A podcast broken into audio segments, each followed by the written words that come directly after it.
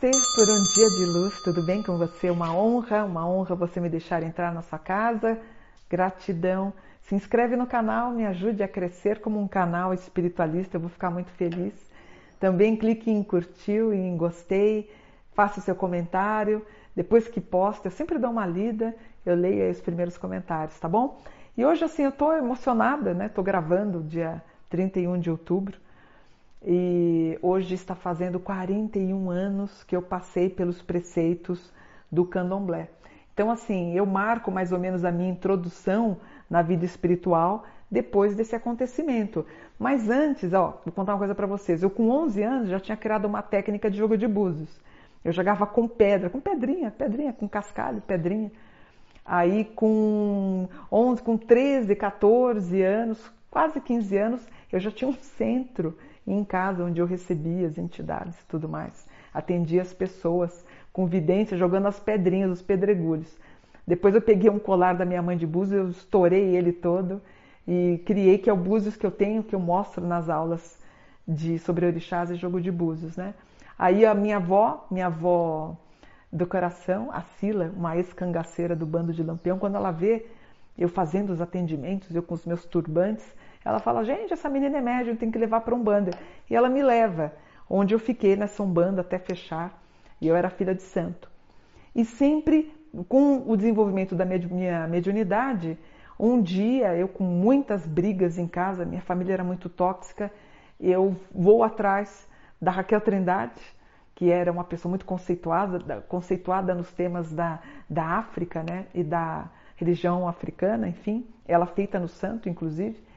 Eu vou no Imbu, assisto uma intervenção dela lá com a dança dos orixás e pergunto: eu queria ir no teu terreiro. Ela fala: olha, é o pai Arthur Jerônimo e eu vou lá. Quando eu chego no terreiro dele, a mãe pequena abre a porta, uma negra linda, grande, lindona, maravilhosa, minha mãe pequena, não me recordo o nome dela agora, infelizmente. Ela, ela olha para mim e fala: estávamos esperando você. Eu, eu brinco na aula, eu falo, gente, parece as histórias do Harry Potter.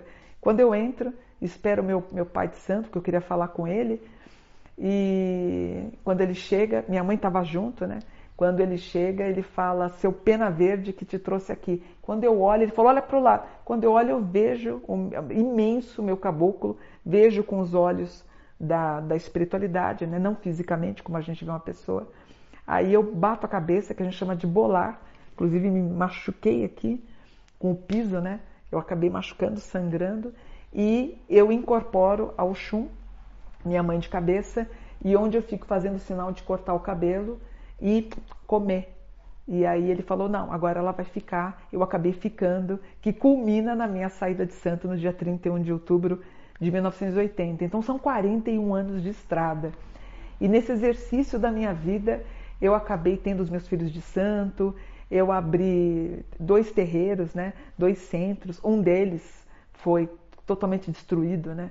Foi parte dele destruído por evangélicos que entraram, a gente tentando bloquear, eles entraram. Eles quebraram o telhado, rasgaram livros. Olha que absurdo, né? Ainda bem que eu não estava, porque a gente eu, provavelmente eles iam me matar, eu ia matar um deles. Pensou eu estar presa hoje por causa disso? Então aquela intolerância, né? E depois eu tive uma denúncia do meu centro, a, a, o próprio bairro, a rua não queria que a gente tivesse um centro de umbanda. Muito preconceito, infelizmente. E eu fui tendo os meus filhos, dando aula, e depois de 23 anos eu acabo fechando. E não sabia por quê, mas eu sabia que algo grandioso ia acontecer na minha vida e eu não ia ter tempo de cuidar dos meus filhos. Pedi para fechar. Deu seis meses depois, eu acabei no Jô Soares e explodindo com a venda dos livros na década de 1990. Então eu acabei saindo, eu acabei não tendo mais aquele aspecto de centro onde nós em grupo, eu como mãe de santo, eu reuni os meus filhos de santo e a gente ia trabalhando a espiritualidade. Passei a me dedicar sobre esses temas, mas basicamente eu estou aqui para dizer para você que, embora eu tenha frequentado a Umbanda, embora eu tenha frequentado o Candomblé, onde, quando eu saí do Candomblé, o pai de santo, ele não queria que eu fosse embora, porque eu via as falcatruas que ele fazia, ele lesava as pessoas, ele queria trocar de carro, e ele enganou quatro pessoas, dizendo que essas pessoas iam morrer, que essas pessoas tinham que depositar valores e ele acabou trocando o carro dele. Quando eu vi isso, eu pedi para sair. Ele falou: Não, você não vai sair porque eu estou amarrando o teu anjo. Foi quando eu conheço a minha mestra tutora, a Cissa Sellen, e ela diz que o que ele estava pretendendo fazer era uma loucura, porque meu anjo da guarda era muito forte. E aí eu passei a estudar sobre os anjos e sou o que eu sou por eles, né? Sou completamente assim apaixonada pelo universo dos anjos e dedico a minha vida a estudá-los e propagar o conhecimento deles. Mas no todo, o que, que eu me tornei? Uma pessoa espiritualista. Portanto, eu não tenho religião, né? mas eu tenho o religare com Deus. Né? O Deus no que quem eu acredito, que me conforta, é um Deus bom. Deus é amor, amor é Deus. Né? Adoro a leitura de Salmos, mas não, não, não tenho participação, né? não sou judia, uh, os salmos que Davi escreveu, enfim. Então eu consegui mesclar um pouquinho de cada coisa.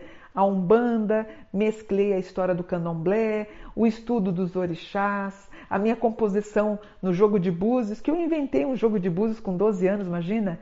E eu fico às vezes triste quando eu anuncio esse curso e os pais de santo, mães de santo do candomblé, da religião, me condenam por eu estar propagando um conhecimento que eu criei, que tive o aval dos meus professores africanos quando eu fiz Yorubá quatro anos na USP, tive o aval do meu padrinho Pierre Fatumbi Verger, o maior escritor dos temas sobre religião e espiritualidade e África e o culto do candomblé, né, o culto africano que ele escreveu tão bem. Poxa, você tem pessoas como ele, né, como os meus professores nigerianos. Eu fico um pouco chateada quando esses sacerdotes.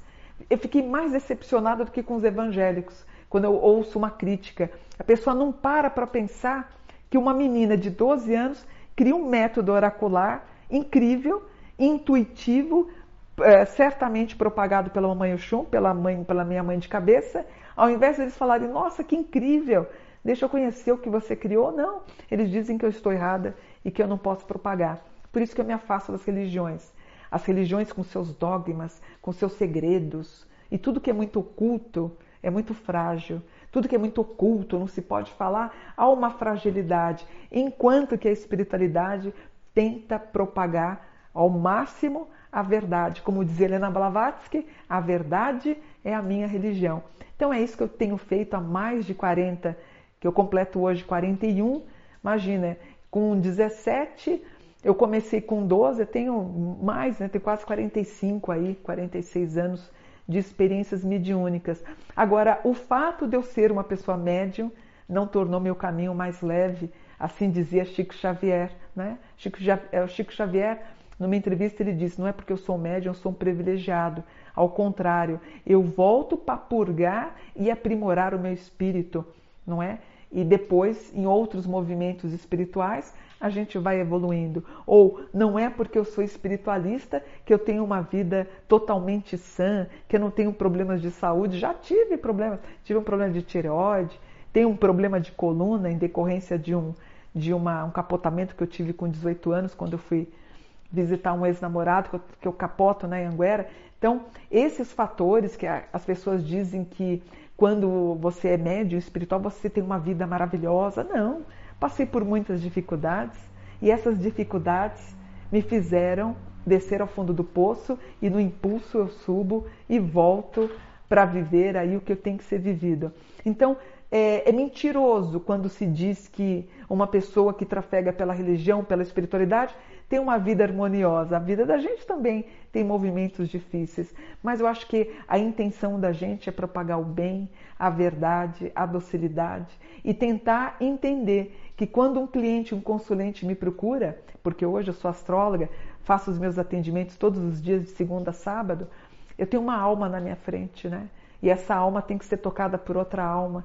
Então, não importa quantos livros eu li, que eu tenho muitos livros, escrevi mais de 60, e esse, esse é o meu legado, né? Deixar para vocês o meu complemento espiritual. Então, eu acho que hoje, nos meus 58 anos, eu sou uma mulher realizada, com altos e baixos, mas feliz, realizada.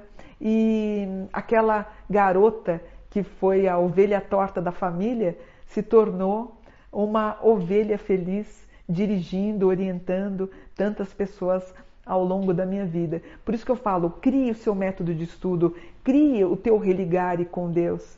É, todo mundo passa pelo sacrifício, né? É, as pessoas tentam destruir para você se tornar indestrutível. Aí não tem para ninguém. Aí é só alegria. É isso que eu falo para você. Acredite no, na, no, no teu formato de ver a religião. Não deixe que os outros tentem colocar. Eu em aula, quando eu ensino o jogo de búzios ou tarô, o que, que eu falo para a numerologia? O que, que eu falo para ela? Que depois em casa cria o teu, eu vou aplaudir o teu método.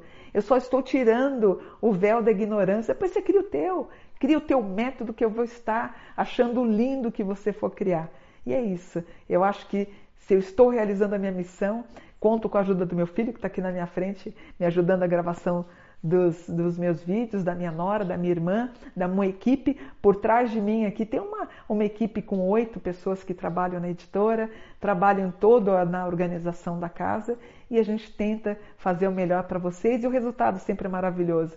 Com vocês respondendo bem no Facebook, no Instagram, no TikTok e aqui no YouTube e também nos cursos. Então eu só tenho que dizer para vocês que eu sou aquela garota de 17 anos que estava com maior medo, né? De meu Deus, será que eu estou fazendo tudo certinho? É, com medo do futuro, do que, que ia acontecer, não é? E em seguida, quase uh, tipo um ano depois, um pouco menos, eu acabo brigando com a minha mãe, que minha mãe disse que o casamento dela terminou por causa da, da do candomblé. E eu pego as minhas coisas, vou embora para Salvador, vou falar com a mãe menininha e até dormir na rua, em banco de praça pública, em rodoviária e aquela garota de 18 anos volta, poucos anos depois ela está na frente de Jô Soares e acontece uma transformação radical com a venda dos livros. Então, não é um universo fascinante? Acredite em você, acredite na tua vida, acredite que você está vencendo, seja lá com o que for, mas acredite em você, escute só você. E tenha o apoio da sua família, do seu namorado, sua namorada, das pessoas que convivem com você.